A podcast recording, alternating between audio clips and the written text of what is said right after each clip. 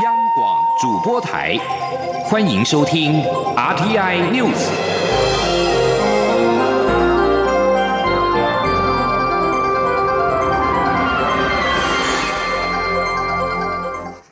各位好，我是李自立，欢迎收听这一节央广主播台提供给您的 RTI News。后疫情阶段，为了持续的提振经济，行政院院会今年通过纾困三点零特别预算新台币两千一百亿元。行政院长苏贞昌在院会表示，台湾在全球疫情的冲击下，还能维持整体经济的情势平稳，相当不容易。但仍然有部分产业持续受到冲击，因此再度提出第二次追加预算，协助产业渡过难关。蔡英文总统受访时也表示。全球疫情仍在持续中，影响我国的出口跟产业表现。纾困三点零就是要协助产业维持基本动能。记者王维挺的报道。行政院会二十三号通过中央政府严重特殊传染性肺炎防治及纾困振兴特别预算第二次追加预算案，追加规模达到两千一百亿元，其中纾困振兴金额一千七百一十七亿，疫情防治三百八十三亿。进一步分析纾困振兴预算，其中有一千三百零六亿元用于产业与个人纾困和回补部会预算，四百一十一亿用于振兴。行政院。长苏贞昌在行政院会表示，全球疫情未见趋缓，各国政府纷纷追加预算防疫或激励产业，台湾能维持疫情稳定和经济平稳非常不容易。苏奎表示，尽管如此，还是有部分产业仍持续受到冲击，所以再提出第二次追加预算。行政院发言人丁仪明转述说，还是有一些制造业。呃，贸易服务业、会展业以及国外旅客为主的观光运输业等，持续受到国际局势冲击。为了继续哦去协助这些产业哈艰困的产业哦，呃渡过难关，并超前部署各项防疫措施，呃，本院哦再次提出第二次的追加预算。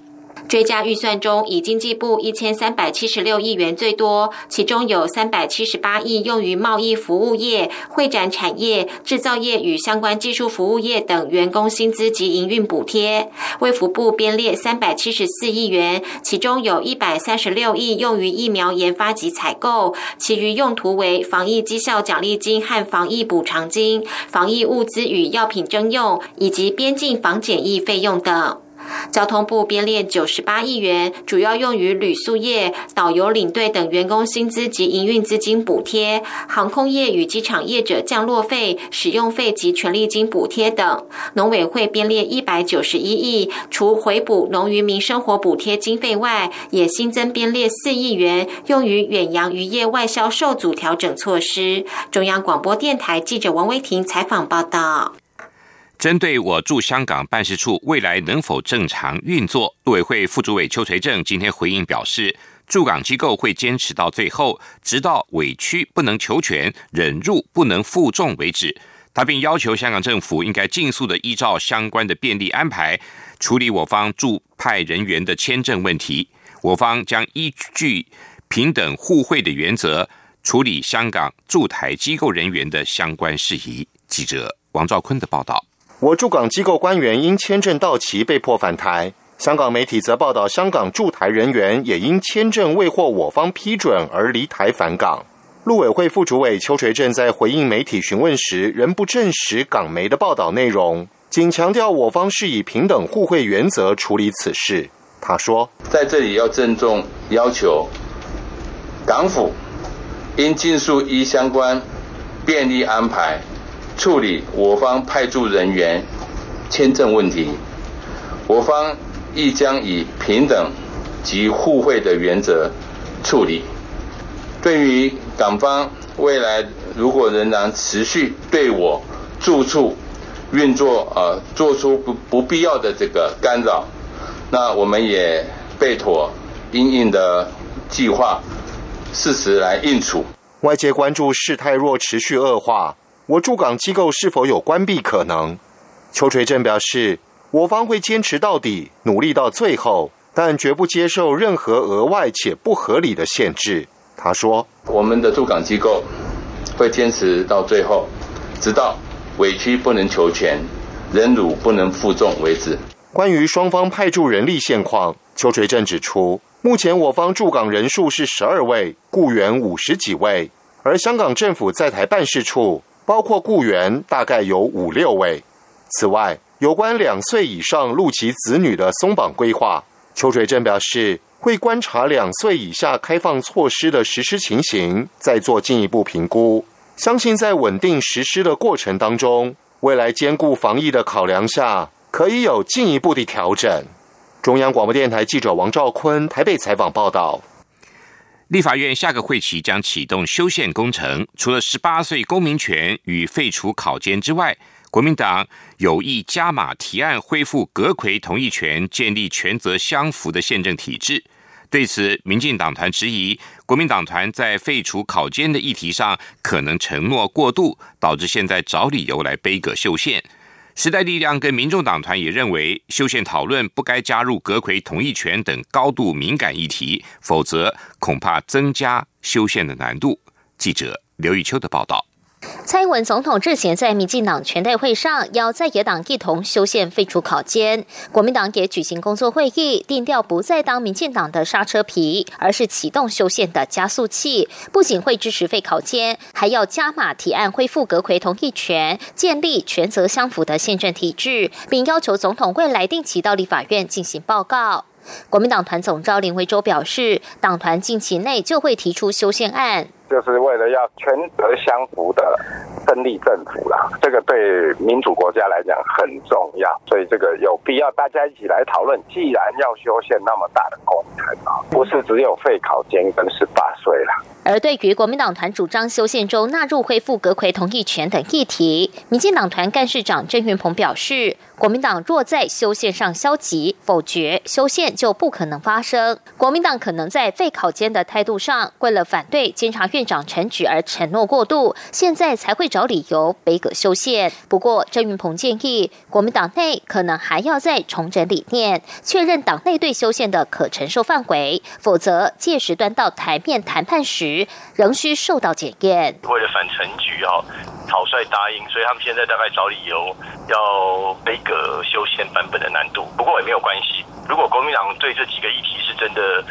诚心诚意，然后而且是他们认为必须要通过的话，我觉得在初期这个阶段。都可以谈。时代力量党团总召邱显志则说，修宪门槛很高，阁魁同意权是政治的敏感神经，朝野恐怕会为了究竟要总统制还是内阁制吵不完。他呼吁朝野应务实面对修宪，珍惜宪法时刻，没有共识的议题，先不要纳入修宪委员会讨论。民众党团副总召张其禄也说，恢复阁魁同意权涉及改变宪政体制，需要花较多的时间讨论。为了避免影响朝野已有共识的十八岁公民权与废除考监的进度，呼吁修宪委员会应该优先处理有共识的修宪提案。中央广电台记者刘秋采访报道。国民党高雄市长补选候选人李梅珍的硕士论文被爆出抄袭。由于风波持续扩大，李梅珍今天落泪宣布放弃中山大学在职硕士班学位，并且会向高雄市选委会申请删除选举公报学历栏这一项注记。记者刘品希的报道。国民党高雄市长补选候选人李梅珍的硕士论文抄袭风波越演越烈，绿营要求李梅珍退选，也要求国民党主席江启臣道歉。李梅珍二十三号中午在竞选总部主动向媒体发表声明，他表示很遗憾这件事模糊选举焦点，浪费社会资源。对于因为个人不查而造成学术伦理争议，他要致歉并展现负责的态度。他落泪宣布放弃中山大学在职硕士班学位，也会向高雄市选委会申请删除选举公报学历栏上这项注记。他说。为了避免此一话题继续的延烧，造成社会的困扰，我郑重宣布放弃我中山大学在职硕士班的学位，也向高雄市选举委员会申请选举公报学历栏删除这项注记，盼望大个大家回归到市长的补选政见的主轴。李梅珍强调，他会勇敢面对，不会逃避，在经验中持续成长，也将调整好脚步，以诚恳谦卑的态度重拾市民的信任。对于有中山大学的学生发起联署，要求学校撤销李梅珍的学位，民进党候选人陈其迈受访时表示。中山大学是高雄的学术重镇，学生跟老师对于学术要求都有更严格的标准。李梅珍应该对外说明清楚整起事件的过程，对中山大学跟社会有所交代。民众党候选人吴益政受访时则说。承认错误需要勇气。李梅珍承认错误，并主动撤销学位。他尊重中山大学后续的处理程序。他并指出，社会太注重文凭与形式要件，却不面对实质问题，这是整个社会更大的危机。他在这次选举提出许多高雄在地问题，包括低薪、环境、经济结构转型等，但对手只有抱猫、跳舞等花絮。希望两位候选人能够提出解决高雄问题的。方案。央广记者刘品熙的采访报道：针对李梅珍社论文的抄袭，国民党主席江启臣今天也表示，身为学术工作者，无法接受学术抄袭，支持李梅珍勇敢的面对错误，放弃中山大学学位。中国南方各地最近饱受豪大雨引发的严重洪灾之苦。根据中国气象局今天发布的预报，未来几天，包括四川跟甘肃等地，极有可能发生山洪跟地质灾害的风险。气象局指出，受到降雨的影响，从二十四号起，未来三天，甘肃的东部、陕西南部、四川中东部，还有重庆的中西部。湖南的西北部、安徽的西部跟南部等地发生山洪跟地质灾害的气象风险相当高。东部沿岸地区，包括了渤海湾、山东以及江苏等省份，将面临飓风等级的强风。山东省跟青岛日照二十二号也成为雨量刷新纪录的地区。长江流域省份江西跟安徽也在今天稍早发布了红色警戒。中国水利部表示，中国大陆九十三条河川的水位依然高于警戒线，三峡大坝有必要密切注意。水利部也指出，目前洪水管制形势依然严峻，必须做好防汛工作，不可放松警惕。美国跟中国紧张关系近来持续的升温，美国国务院二十二号以为保护美国智慧财产权跟民众隐私的资讯为由，要求中国七十二小时内。关闭驻休斯顿总领事馆，并指控该领事馆是中国的间谍中心。对此，《纽约时报》分析认为，休斯顿总领事馆跟中国在美国其他领事馆相比重要性比较低，因此带来的冲击较小。至于为什么美方要选择在此时关闭中国领事馆，《纽约时报》指出。美国总统川普阵营忧心当前政府应对疫情不利，可能影响到年底即将进行的总统大选，因此反打中牌来争取支持者的力挺。随着美中持续的相互角力，两强未来的一举一动也都备受全球关注。另外，香港南华早报今天也引述消息人士指出。中国也将关闭美国驻成都的总领事馆，以报复美方日前要求中国驻休斯顿领事馆需要在七十二小时内关闭的消息。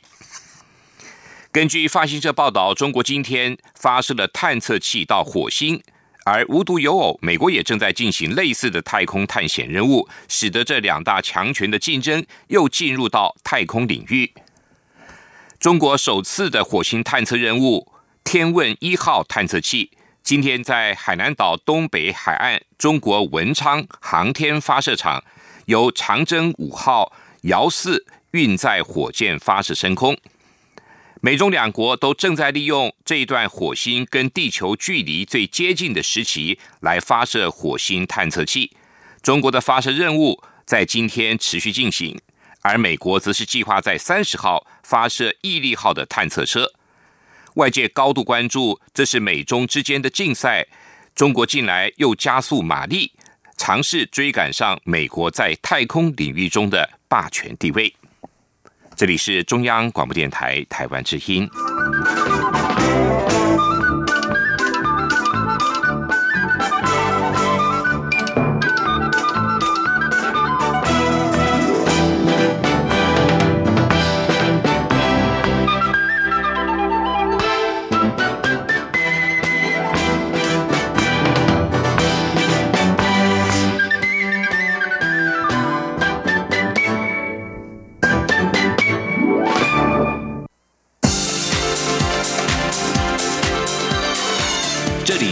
中央广播电台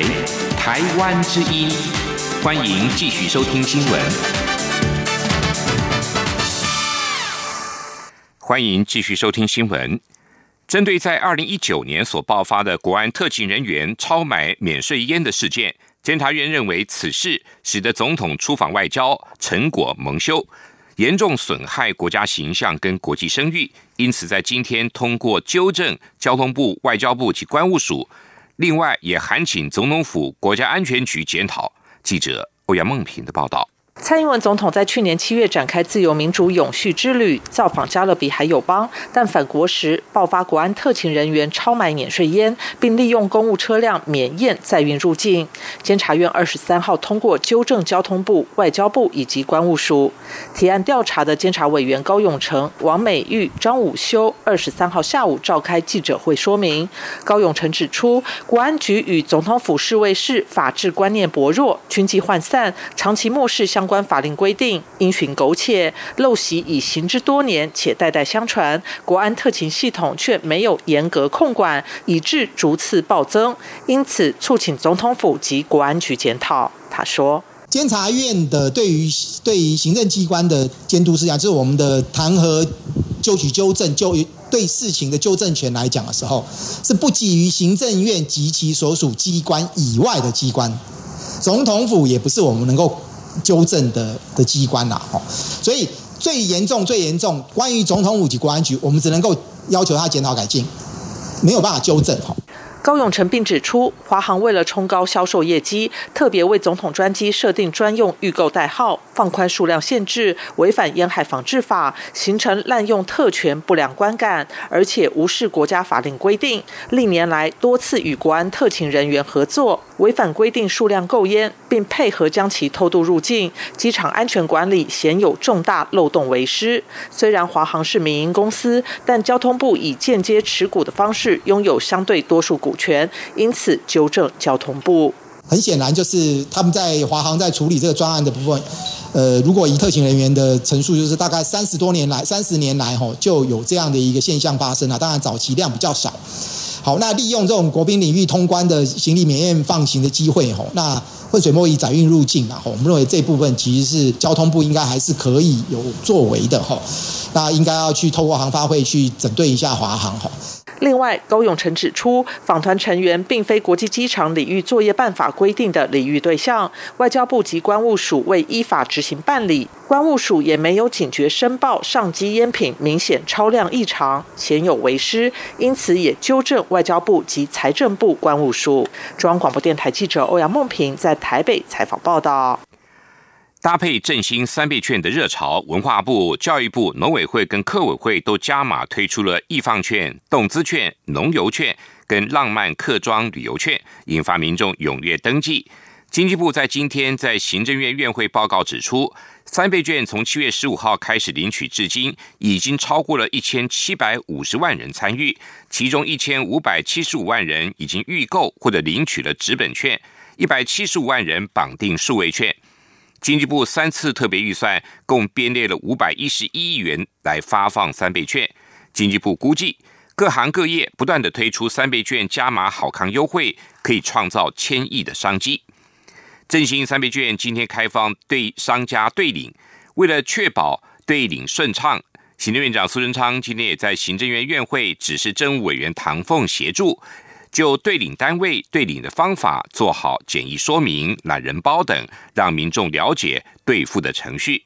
另外，客委会的浪漫客庄旅游券因为登记人潮踊跃而暂停登记。行政院发言人丁一鸣也表示，将改采新网站登记。记者王威挺的报道。商家二十三号起可持三倍券到银行、邮局等金融机构兑领现金。经济部次长林全能在行政院表示，上午兑领状况顺畅，偶有个案问题也已经解决。为了确保商家兑领顺利，行政院长苏贞昌在行政院会指示政务委员唐凤协助做好简易说明，让民众了解兑领程序，找到最好的兑换方法。行政院发言人丁仪明转述说。呃，苏院长也特别请唐凤政委协助，持续就对领的单位啊、对领方法做好简易的说明、懒人包等，让民众了解对付程序简单方便。也利用数位的方式来增进啊管理各种服务。呃，务必依照各行业的角度，帮店家找到最好的兑换方法。另外，振兴三倍券上路，教育部、文化部、客委会和农委会也搭配加码推出各类振兴券，都有超过百万人次登记。苏奎也对各部会推出的刺激方案表示肯定与感谢。客委会推出的浪漫客庄旅游券，透过 LINE 平台登记，但是人潮踊跃，客委会二十三号上午一度宣布暂停登记。对此，苏贞昌表示，各部会推动领券业务时，应该像一个团队一样互相协助。丁一鸣也表示，未来会采用新网站提供民众登记，由于网站还在架设中，所以暂停登记活动。他也表示，三倍券与各部会推出的四大券已经累积相当多金。经验，但是使用 Line 当平台会有流量限制，将回归使用网站。唐凤也认为，用网站登记流量比较没有问题，若发生问题也可以较快解决。中央广播电台记者王威婷采访报道。经济部统计处今年公布六月份的工业生产指数为一百一十四点四七，创下历年同月的新高，年增百分之七点三四，连续五个月的正成长。统计处分析，受惠于半导体高阶制成的需求强劲，远距商机持续发酵，电子产业的表现依旧畅旺。不过，传统产业仍然呈现两位数的衰退，但是减幅已经出现收敛的迹象。记者杨文军的报道。经济部统计处二十三号公布六月工业生产指数一百一十四点四七，年增百分之七点三四。其中占比最大的制造业生产指数为一百一十四点六二，年增百分之七点八一。两项指数皆创历年同月新高，及连续五个月正成长。主要产业中，电子零组件业、机体电路业、电脑电子产品及光学制品业年增率都达双位数，前两。项还创历年单月新高。统计处分析，疫情让居家办公、线上教学成为显学，带动半导体高阶制程、原具商机发威下，让电脑、伺服器、网络设备需求高。不过，传统产业如石油及煤制品、汽车及其零件业、纺织业仍呈双位数衰退；金属制品业、机械设备业、化学原材料业及基本金属业也呈年减，但减幅已出现收敛的迹象。经济部统计处处长王淑娟说：“至于传统产业中，由于国际原物料价格止跌回稳，激励部分买气回笼，比上个月。”就是六月比五月呢，普遍都出现增加的现象。统计处也指出，下半年进入传统生产旺季，消费性电子新品将陆续推出，加上国际油价、钢价缓步上扬，也有助于传统产业需求回温。预估七月生产指数将较六月增加，制造业增幅约落在年减百分之零点五至百分之三点六之间。中央广播电台记者杨文君台北采访报道。受到疫情影响，已经长达半年没有露面的台湾天团五月天，今天现身为中华电信五 G 担任品牌代言人。五名团员都力赞五 G 时代的来临，让他们感觉不是在为一个产品代言，而是在为一个时代代言。记者吴立军的报道。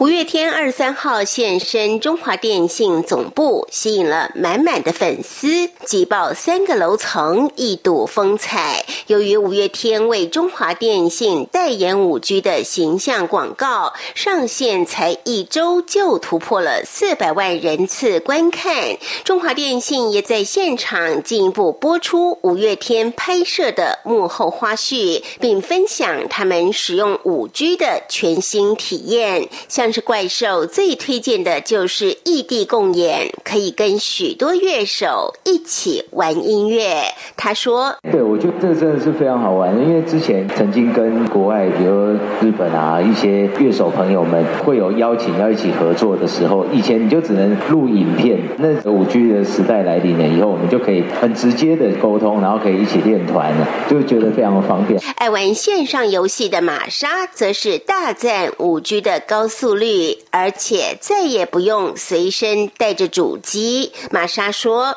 之前玩游戏的时候，常常会因为连线速度不够快，主机还带在行里面到处跑。可是现在五 G 不一样，而且最让我惊讶的是，在哈米的云端有云端的主机，很多那种三 A 级的游戏都可以在手机上用四 K 呈现。所以我觉得整个世界已经完全不一样了。”另外，石头则是非常享受戴上 VR 追球赛和演唱会的感觉，有如身临其境，既刺激又感动。冠佑也觉得哈密书城很酷，不但有 AR 扩增实境，还有说书的功能。阿信则表示很开心，暌违十三年再度为中华电信代言，但这次的感觉特别不一样。他说：“但是为一个时代代言呢，这还是第一次。五 G 的时代到来了，很开心。中华电信五 G 选择五月天。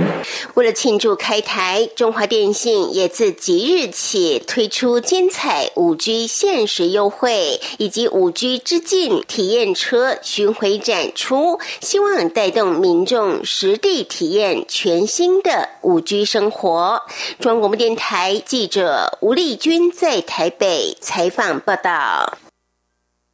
天的前进新南向，前进新南向。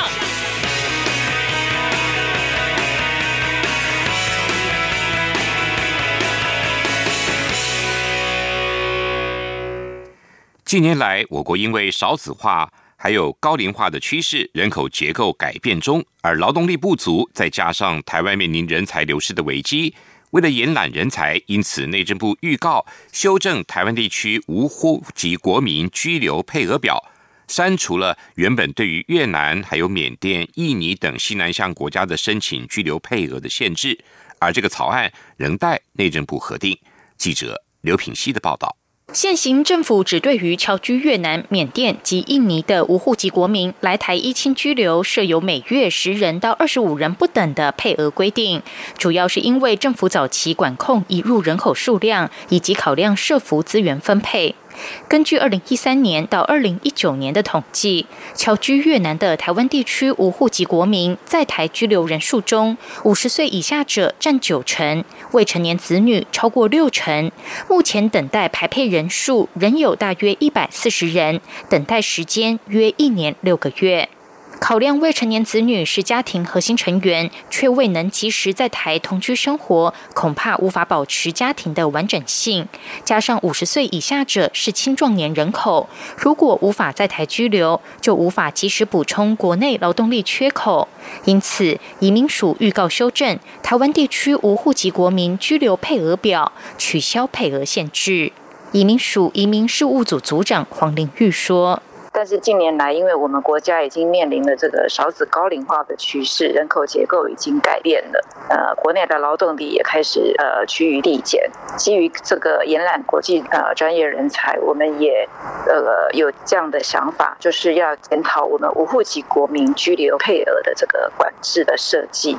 所以我们呃做了一个这样的调整，就是希望能够帮国内吸纳更多在海外的这个子女返国。移民署强调，目前是预告修正，预告期满后还需待内政部审查通过。央广记者刘聘熙在台北的采访报道。另外，移民署二十一号也发布新闻指出，二零二零年新住民及其子女的海外培力计划寒假梯次的选拔获选的新住民二代柯玉琴，就读于淡江大学日文系。他的母亲来自越南，他自小就对语言有天赋，擅长越南语、日文语，还有英文、中文跟广东语和台语等六种语言，深具多元文化及国际优势。返乡看到满街浪漫的法式建筑及五花八门的咖啡厅，柯玉琴指出，看到越南的胡志明市时，就联想到东方小巴黎。另外，胡志明市的第五郡及第十一郡。仍然有浓浓的华人色彩兼具许多传统的庙宇跟华人的传统美食移民署指出新住民及其子女海外培育计划已经培育了许多拥有多元文化背景的新二代。并持续的鼓励新二代利用回到父或母的故乡进行文化语言的探索学习感受故乡学习多元文化跟经验将来贡献台湾。以上新闻由李自立编